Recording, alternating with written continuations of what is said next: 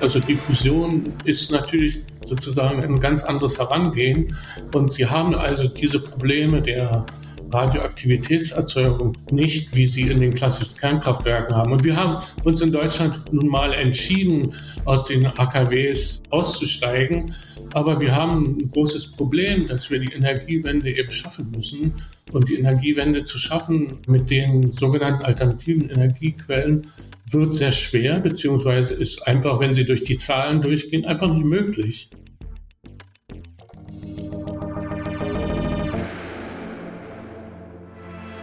Danke für euer Interesse. Herzlich willkommen zu Sprint, dem Podcast für Menschen, die Neues neu denken. Mein Name ist Thomas Ramge und ich freue mich wie immer sehr auf unseren heutigen Gast, Dr. Georg Korn. Der ist zum einen noch Wissenschaftler, nämlich wissenschaftlicher Direktor des European Laser Institutes in Prag und zudem und vor allem Mitgründer von Marvel Fusion. Das ist ein bayerisches Startup, das den großen Traum der Kernfusion endlich Wirklichkeit werden lassen möchte. Und zwar nicht in 30 Jahren, wie wir immer gehört haben, sondern schon in 10. Danke, dass Sie sich die Zeit nehmen, Herr Korn. Ja, vielen Dank auch für Ihre Einladung.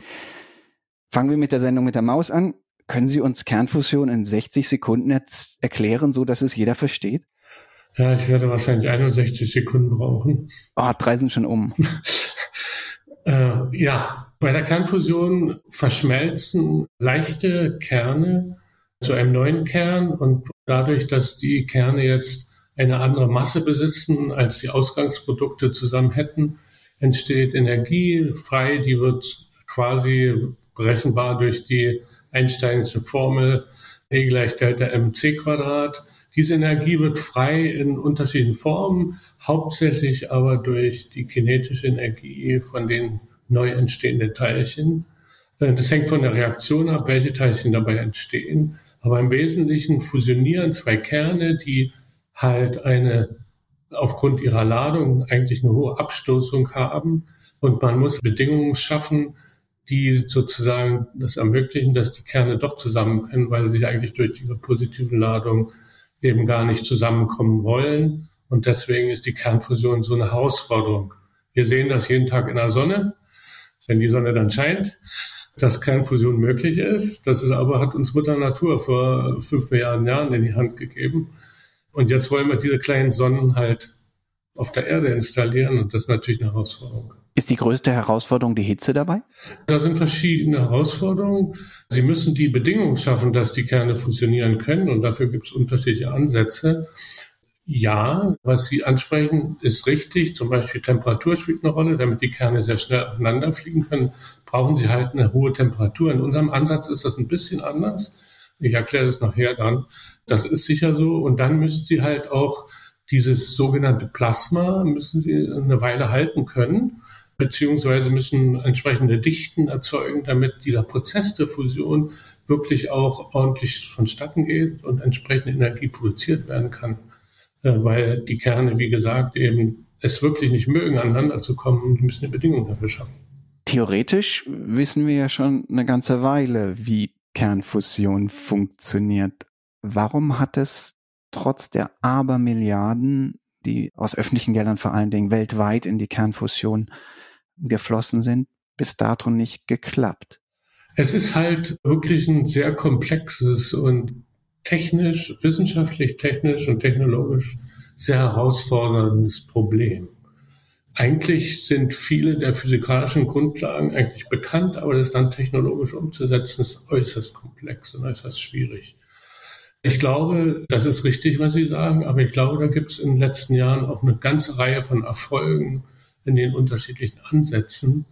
Und ich glaube gerade, es gibt diese Ansätze der Magnetfusion, glaube ich, die Kollegen haben da große Fortschritte erreicht in den letzten Jahren. In dem Zusammenhang wird ja immer dieses ITER-Projekt erwähnt, das sehr gut finanziert ist und ein internationales Vorzeigeprojekt ist. Die andere Variante, die man anschauen kann, sind also lasergestützte Fusionsreaktionen. Und die haben auch gerade vor kurzem einen großen Breakthrough gehabt, Lawrence Livermore National Lab, wo jetzt quasi ein sogenannter Gain von 0,7 erzeugt wurde. Das heißt also, dass 0,7, also 70 Prozent der eintretenden Laserenergie in Fusionsenergie umgewandelt wurde. Und das ist ein wirklich Breakthrough, der zeigt, dass man Plasma mit Lasern manipulieren kann, in der Weise, dass man wahrscheinlich zu positiven Energieausbeuten kommen kann. Ja, diese Meldung vom NIF in den USA hat ja auch in der Wissenschaftscommunity weltweit Schlagzeilen gemacht. Können Sie uns das kurz einordnen? Also was ist da gewissermaßen an Sprung passiert? Die Kollegen arbeiten ja schon sehr lange daran. Die Methode, die dabei verwendet wird, ist der sogenannte Indirect Drive. Also man macht Folgendes. Man hat einen Hohlraum, ein sogenanntes Target. In diesem Hohlraum sitzt ein kleines Kügelchen. Und was Sie jetzt machen, Sie senden in diesen Hohlraum durch zwei Öffnungen, senden Sie Laserstrahlen ein, konvertieren diese Laserstrahlung in Röntgenstrahlung. Diese Röntgenstrahlung heizt dieses Kügelchen auf und komprimiert es. Und äh, dieser Vorgang selbst ist eigentlich klar, aber die technologischen Feinheiten, die man dabei beachten muss, die hat man halt über die Jahre verbessert. Äh, Livermore arbeitet ja schon viele Jahrzehnte daran. Das ist also, glaube ich, der größte Erfolg jetzt, dass man halt alle Dinge beieinander hat. Das Target ist richtig konzipiert. Das Target hat die richtigen Ausmaße. Sie haben die Laser äh, richtig eingestrahlt. Sie haben die richtige Laserlänge für die Impulsbreiten, um effektiv dieses Kügelchen zu komprimieren und bei der Kompression halt dann die Energie freizusetzen dadurch, dass halt im Zentrum, wenn dieses Kügelchen komprimiert wird, entstehen sehr hohe Dichten und Drücke.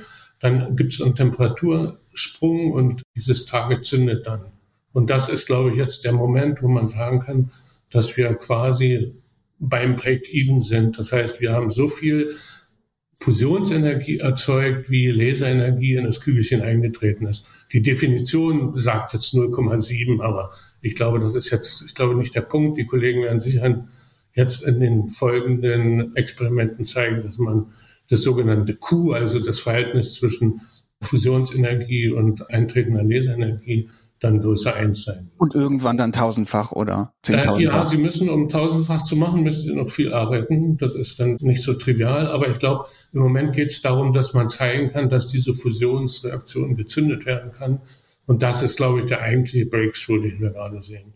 Und dass man das mit Lasern machen kann. Heißt das denn, dass dann jetzt der Vorsprung dieses Ansatzes so groß ist, dass man eigentlich ITER gar nicht mehr bauen müsste oder die Japaner eigentlich auch einpacken können? Nein, also das würde ich auf keinen Fall behaupten. Das ist, glaube ich, nicht richtig. Ich glaube, je mehr Ansätze verfolgt werden, umso höher ist die Chance, dass jemand zum Ziel kommt. Und wir haben alle ein Ziel. Wir wollen unseren Planeten retten. Und um unseren Planeten zu retten, müssen wir einfach mal davon wegkommen, dass wir CO2 produzieren und das ungebremst in unsere Atmosphäre blasen. Und deswegen Fusionsenergie ist eine absolut CO2-freie Energie. Es hat eine hohe Energiedichte, wie wir sagen. Ja, ist also anders als die sogenannten alternativen Energiequellen, die halt sehr große Flächen benötigen und damit nicht so konzentriert sind. Also wir brauchen unbedingt, um die Energiewende in unserem Land zu schaffen, brauchen wir unbedingt halt zusätzliche Energiequellen, um unsere Volkswirtschaft am Leben zu erhalten und um auch die Haushalte zu versorgen. Das wird halt äh, sehr schwierig mit den alternativen Energiequellen alleine, weil halt dieser enorme Platzbedarf da ist. Und deswegen brauchen wir so eine Quelle. Also je mehr daran arbeiten, umso besser, weil irgendjemand geht als erster durch Ziel und kann der Menschheit halt diese Energieform zur Verfügung stellen. Und ich glaube, das ist sehr berechtigt, dass verschiedene Ansätze dort verfolgt werden. Welchen Ansatz geht denn Marvel Fusion um? die grundlastfähige, quasi völlig großüberschüssige, günstige Energie zu liefern, die jetzt auch noch sicher ist und so weiter. Also quasi ne, so die ideale Energieform, die man sich in einem Science-Fiction-Roman immer ausgemalt hat. Irgendwie immer verfügbar, nicht gefährlich, kein radioaktiver Müll, aber dafür so günstig, dass es sich kaum noch lohnt, sie abzurechnen. Ja, ich glaube, jeder Schritt, der in die Richtung geht, dass wir endlich von unseren Energiepreisen runterkommen, ist der richtige Schritt. Ja. ja. Welchen Weg gehen Sie? Mit welchen Schritten? Wir, wir machen auch ein lasergestütztes Verfahren wir benutzen allerdings Kurzpulslaser, sehr intensive Laser. Diese Laser haben in den letzten Jahren halt eine extreme Innovation erfahren. Vielleicht können Sie sich daran erinnern, im Jahr 2018 wurde der Physiknobelpreis vergeben, anteilig an Donner Strickland und Professor Moreau für die Entwicklung einer neuen Lasertechnologie, wo sehr hochintensive Kurzpulslaser erzeugt werden können mit viel Energie. Das war 2018. Äh, wir haben äh, diesen Ansatz, ich habe sehr lange mit Herrn Moreau in den USA zusammengearbeitet und diese Lasertechnologie mit weiterentwickelt. Und wir sind heute in der Lage, halt diese Laser mit hohen Leistungen, auch mit hohen Spitzenleistungen, auch mit sehr hohen mittleren Leistungen zur Verfügung zu stellen. Was wir machen, wir leuchten auf ein nanostrukturiertes Target und wir verfolgen dabei eine andere Reaktion als die Standardreaktion, die in den Magnetfusionsansätzen verfolgt wird, beziehungsweise bei Livermore. Da wird Deuterium und Tritium verschmolzen das hängt damit zusammen, dass die Temperaturen bei Deuterium-Tritium-Reaktionen, die sie brauchen, geringer sind als bei anderen Reaktionen. Wir haben uns eine andere Reaktion genommen, weil wir wollen neutronenfrei arbeiten oder mit geringen Neutronen ausbeuten. Dazu muss ich jetzt das nochmal vergleichen mit dem DT. Wenn Sie ähm, Deuterium-Tritium verschmelzen, dann ist das Fusionsprodukt im Wesentlichen sind das schnelle Neutronen. Und diese neu schnellen Neutronen, die werden in einem Blanket entsprechend abgebremst und dabei entsteht Wärme. Während wir davon ausgehen, dass wir mit unseren Lasern zum Beispiel die Bohr-Proton-Reaktion zünden können, das ist eine Reaktion, wo keine Neutronen entstehen oder sehr wenig Neutronen entstehen. Und das Hauptausgangsprodukt sind äh, geladene Alpha-Teilchen, die hohe Energien aufweisen.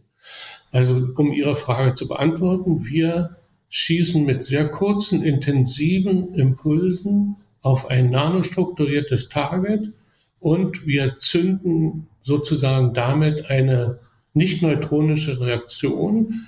Das Problem bei der ganzen Sache ist, dass die nicht neutronischen Reaktionen im Allgemeinen höhere Energien zwischen den Stoßpartnern brauchen. Also im Sinne der Thermonuklearen würde man sagen, sie brauchen höhere Temperaturen.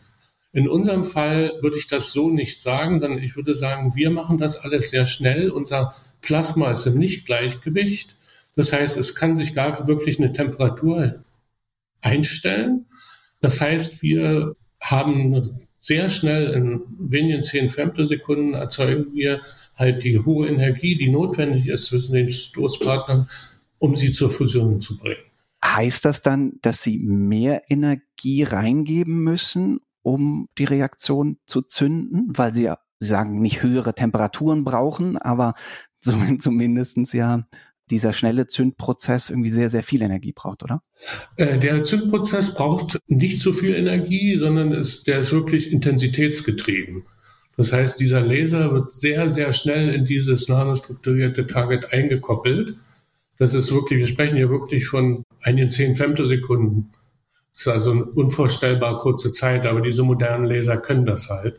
Und sie schaffen dort Bedingungen, dass diese Teilchen sehr schnell beschleunigt werden und die sogenannte Center of Mass Kinetic Energy besitzen, um dann Fusionsprozess einleiten zu können. Dabei passiert noch Folgendes. Wir können aufgrund von quantenmechanischen Vorgängen auch durch die Felder die das Tunneln beeinflussen. Und dieses Tunneln ist eigentlich ein quantenmechanischer Prozess, der überall in der Fusion eine Rolle spielt. Aber wir können halt durch die starken Felder das nochmal beeinflussen. Dadurch kriegen wir auch eine sehr hohe sogenannte Reaktivität in diesem Fusionsplasma und wir kommen dann halt zu der Zündung. Ja. Und das ist halt ein Nicht-Gleichgewichtsprozess, den wir hier favorisieren. An den hat so bisher, glaube ich, niemand gedacht. Äh, kommt halt einfach aus diesen neuen Entwicklungen der Lasertechnologie und der Nanotechnologie, die hier zusammenkommen. Und äh, wir sind halt dadurch, dass wir in den letzten Jahren halt solche Laserquellen auch im Rahmen dieser Extreme Light Infrastructure entwickelt haben, wissen wir heute, wie man 10 Petawatt Laser bauen kann. Und wir wissen auch, dass ein Laser, der auch in Extreme Light Infrastructure in Tschechien, in Prag steht, dass man diese Laser jetzt auch mit modernen Technologien in Folgefrequenzen bringen kann. Sie können diesen Prozess zehnmal pro Sekunde wiederholen mit zehn Hertz und dadurch wird dann die mittlere Leistung erzeugt. Das war vorher nicht möglich. Das sind Entwicklungen, die sind ein paar Jahre alt. Dieser Laser, der, der geht gerade online in Prag und das ist eine Gemeinschaftsentwicklung von Lawrence Livermore National Lab und Eli Prag. wo das erste Mal gezeigt wird, wenn man moderne Lasertechnologie verwendet, kann man halt diese Petawatts auch mit entsprechender Folgefrequenz generieren. Das ist ein totaler Paradigmenwechsel, der gerade stattgefunden hat in der Technologieentwicklung. Das finde ich in vielfacher Hinsicht spannend, denn Sie kommen ja gerade aus der Laserforschung und hatten ursprünglich eigentlich mit Fusions gar nichts am Hut, oder? Doch, doch. In meiner Postdoc-Arbeit habe ich in der Laserfusion gemacht. Ah, okay. Das heißt, hatten Sie damit auch immer dann im Hinterkopf zu sagen, Sie bleiben an den Lasern dran, weil Sie glauben, dass hier dann der Ansatz ja, stecken könnte?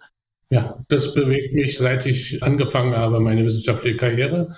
Als Postdoc habe ich die ersten Untersuchungen gemacht äh, zur Laserfusion bei dem damaligen Vater der Laserentwicklung, der dann den Nobelpreis für Laser bekommen hat, 1964. Aber damals schien es noch quasi technisch aussichtslos, oder? Und vielleicht nicht aussichtslos, aber schwierig. Äh, wir waren alle davon überzeugt, dass es passiert, aber es sind viele, viele Prozesse, die wir dann verstanden haben, die uns eigentlich sehr, sehr äh, steinigen Weg beschert haben.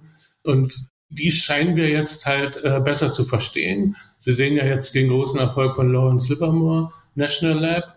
Aber unser Ansatz sollte es eben auch ermöglichen, die sogenannten komplizierten, nicht neutronischen Reaktionen zu zünden, was halt dann eben bedeutet, dass wir sehr viel weniger Radioaktivität erzeugen, weil wir also nicht den Umweg über die Neutronen gehen müssen. Das ist ein ganz wesentlicher Punkt. Das heißt, die Abfallprodukte, die dabei entstehen, sind nicht radioaktiv oder nur zu einem sehr geringen Maße und sind entsprechend auch mit sehr schnellen Abklingzeiten behaftet. Also wir sprechen hier von Wochenabklingzeiten und nicht von 300.000 und Millionen Jahren, wo typischerweise die Atomkraftwerke ihren Müll produzieren. Okay, das verstehe ich, aber das ist ja die klassische Kernspaltung. Auch die anderen Fusionsansätze sind ja nicht sehr stark radioaktiv, aber noch ein wenig. Und sie sind dann quasi gegen Null. Das ist jetzt nochmal der Sprung, ne? Ja, ja, der Sprung ist enorm. Gerade was die kommerzielle Seite anbelangt, wenn sie nicht neutronisch arbeiten können. Das ist einfach so, dass sehr viel weniger Belastung in der Kammer entsteht. Die Materialien stehen besser und wie gesagt, auch der Anteil der Radioaktivität, den sie induzieren, ist deutlich geringer. Insofern ist eine neutronenfreie Reaktion ist ein sehr guter Weg, den man eben unbedingt untersuchen sollte. Warum kann das jetzt unter Umständen einem Start-up gelingen. Ein kleines Unternehmen, was natürlich dann irgendwie Risikokapital anzieht. Sie haben da ja auch prominente und interessante Investoren an Bord bekommen und nicht eben ne, jenen gigantischen, mit vielen, vielen Milliarden ausgestatteten öffentlichen Forschungsinstitutionen und ne, die, also die unterschiedliche Wege nun seit mehr als einem halben Jahrhundert gehen. Aber bis dato nicht erfolgreich gehen? Ja, also ich würde nicht sagen nicht erfolgreich. Es dauert halt alles länger, als man dachte. Aber ich glaube, die Erfolge auch der anderen Ansätze sind ja durchaus nachzuvollziehen, auch wenn es viel länger gedauert hat, als alle vermutet haben. Äh, aber ich glaube, in letzter Zeit sieht man gerade, glaube ich, eine deutliche Verbesserung in diesem Forschungsfeld. Was man äh, hierzu sagen muss, also deswegen kamen wir auch auf die Idee, diese Start-up-Schiene zu laufen. Startups sind immer interessant. Erstmal, Startups sind eine Reihe von hochmotivierten jungen Leuten beziehungsweise älteren Leuten, die äh, zusammenarbeiten, völlig neue Ideen verfolgen und damit extrem schnell sind, weil sie in einem kommerziellen Umfeld arbeiten. Die allgemeine Forschungslandschaft ist im Allgemeinen viel, viel, viel langsamer. Das hängt einfach mit der Art, wie Forschung getrieben wird, äh, zusammen. Andererseits ist es auch so, wir sind nicht so vermessen zu sagen, wir können das alles selber schultern. Das wäre also totaler Unsinn, sondern wir sind verlinkt mit sehr großen Forschungszentren, sowohl in Deutschland als auch im internationalen Bereich. Wir arbeiten mit verschiedenen Universitäten zusammen, mit verschiedenen Forschungseinrichtungen, die sozusagen mit uns kooperieren und wo wir Ideen mit reinsenden, aber auch von der anderen Seite Ideen mit aufgreifen und die in einem Startup-Umfeld sehr viel schneller auf die Tagesordnung setzen können und untersuchen können. Ich glaube, das ist der wesentliche Punkt. Dann äh, schauen Sie sich an, was einige Leute in den letzten Jahren geschafft haben. Ja, das ist äh, immer mal äh, Beispiel Musk. Ja, keiner hätte gedacht, dass wir jetzt äh, privat irgendwie in den Kosmos kommen können. Das sind einfach Leute, die besessen sind von einer Idee und diese Idee halt dann in einem privaten Umfeld sehr schnell zur Wirklichkeit verhelfen. Und das ist, glaube ich, das Umfeld, in dem wir uns bewegen.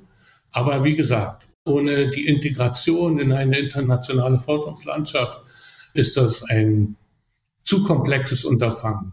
Äh, nehmen Sie auch nachher, und das machen wir zurzeit auch, wir arbeiten jetzt auch zum Beispiel mit einem Industriekonsortium zusammen, das uns hilft, die Aspekte der Kammer, der Reaktorkammer, der Energiewandlung zu untersuchen. Da arbeiten wir mit ganz Großen zusammen. Ich will jetzt hier keine Namen nennen, aber das sind Konsortia, die uns helfen, sozusagen auch die Technologieintegration zu machen, weil ich glaube, der nächste Schritt, ich glaube, dass wir die Physik wirklich zeigen werden jetzt in, in den kommenden Jahren. Davon bin ich fest überzeugt. Was dann die eigentliche Challenge ist, solche komplexen Technologien ineinander zu integrieren. Und da kommen ganz verschiedene Dinge zusammen. Da kommt der Laser, da kommt die Wechselwirkung, da kommen die nanostrukturierten Targets, die eine ganz spezielle Form haben müssen, ganz spezielle Größen haben müssen. Heißt, Nanotechnologie spielt hier eine Rolle. Aber wenn Sie dann Energiewandlung haben, müssen Sie die effizient machen. Diese effiziente Wandlung, all das muss in ein System integriert werden, was wir dann Kraftwerk nennen. Und darin sehe ich die entscheidende Herausforderung in den zukünftigen Jahren. Das ist für mich, die Physik ist jetzt, was uns beschäftigt zurzeit, aber wir wollen es ja in relativ kurzer Zeit, wollen wir ans Netz kommen. Das heißt, wir müssen uns jetzt schon Gedanken machen, wie wir die Systeme integrieren, wie sehen die aus, um das in Parallel voranzutreiben. Diesen ersten Beweis, dass das mit der Zündung gut klappt und so, den wollen Sie in fünf Jahren erbringen, ja. wenn ich es richtig verstehe. Was macht Sie optimistisch, dass dieser ne, vermutlich relativ steile Zeitplan, dass der klappt? Also das sind mehrere. Erstmal basieren all unsere Dinge auf sehr gut ausgearbeitete Theorie und Computersimulationen. Das sind massive Computersimulationen, die uns dann helfen, die Experimente zu optimieren. Gleichzeitig haben wir auch angefangen, Experimente zu machen, die sind sehr vielversprechend. Wir haben erstmalig auf schon mal nanostrukturierte Targets geschossen. Das scheint so, dass wir recht haben. Wir werden das auch zu gegebener Zeit im November veröffentlichen, diese Daten, um die der wissenschaftlichen Community zur Verfügung zu stellen, um darüber zu diskutieren.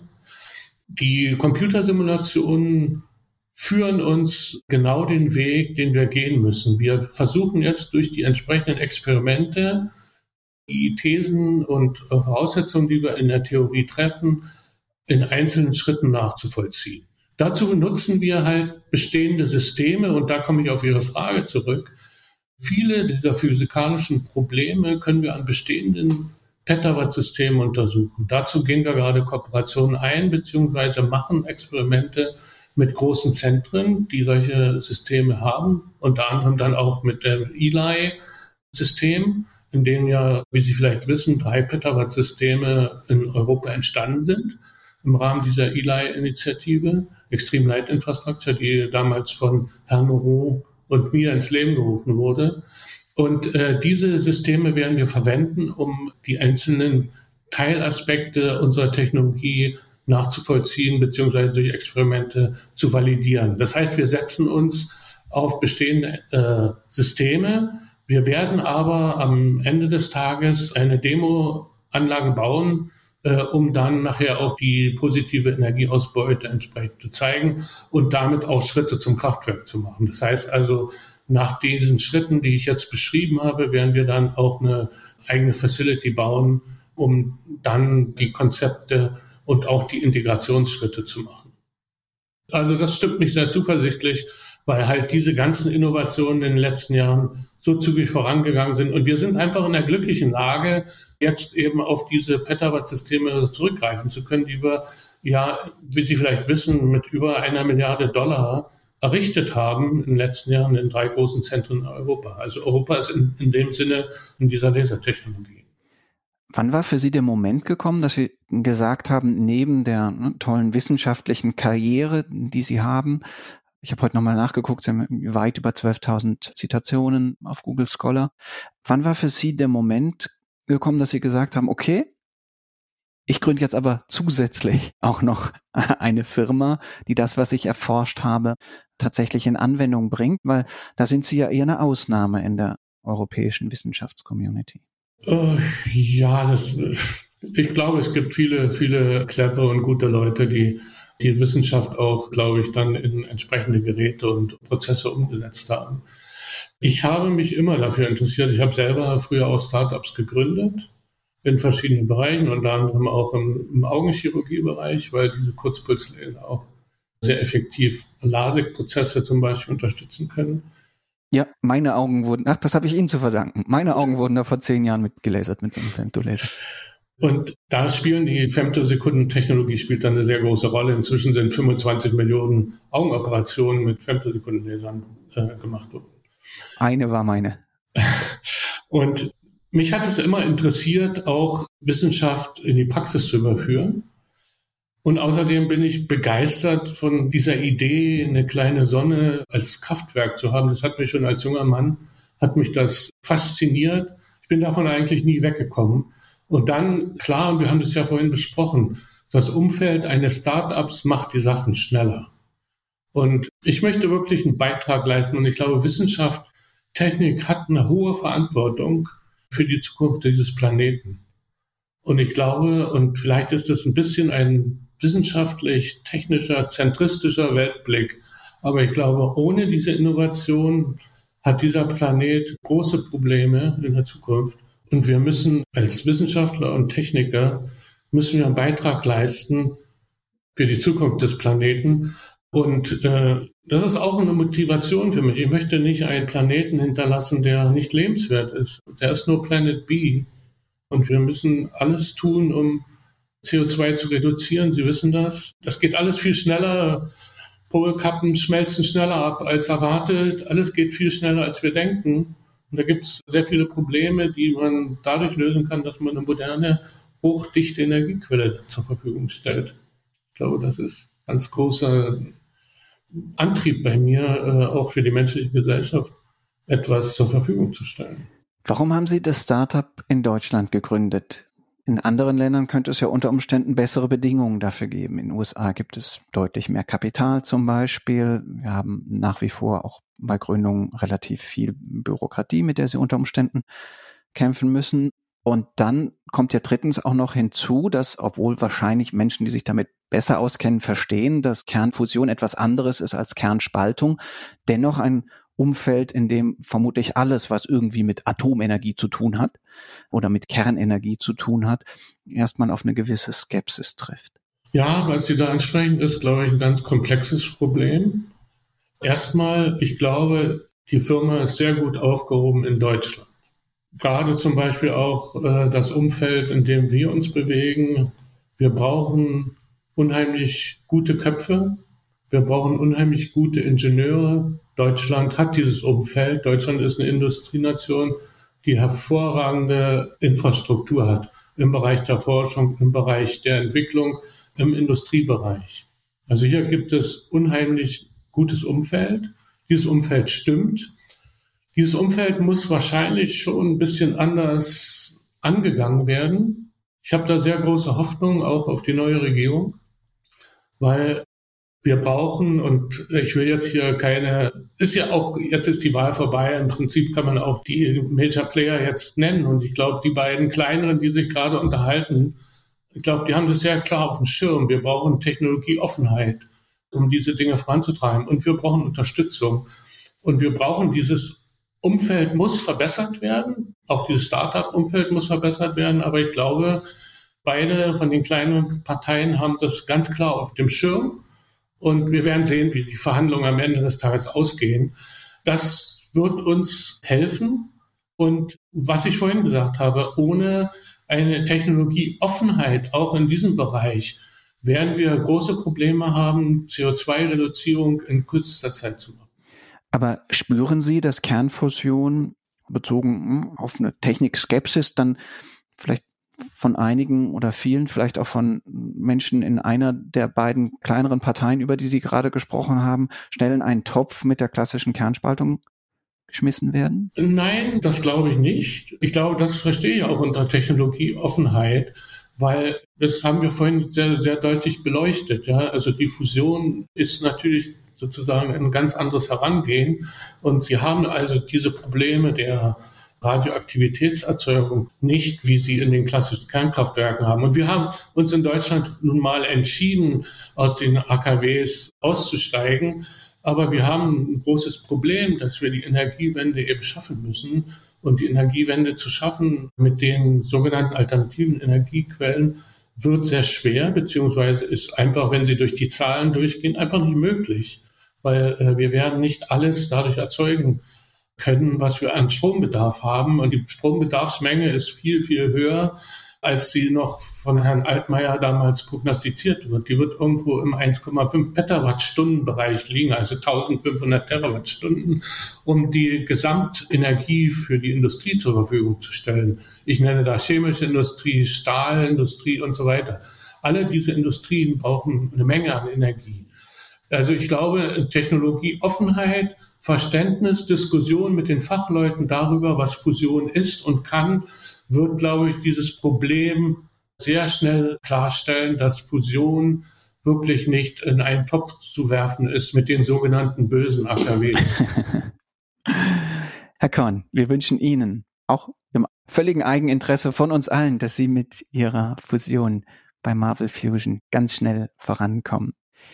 Ihnen und euch, liebe Zuhörerinnen und Hörer, ganz herzlichen Dank auch euch für eure Aufmerksamkeit. Wenn euch unser Podcast gefällt, dann freuen wir uns natürlich, wenn ihr ihn weiterempfehlt oder wenn ihr ihn in eurer Podcast-App bewertet. In zwei Wochen, da kommt die nächste Folge und bis dahin gilt wie immer, bleibt neugierig,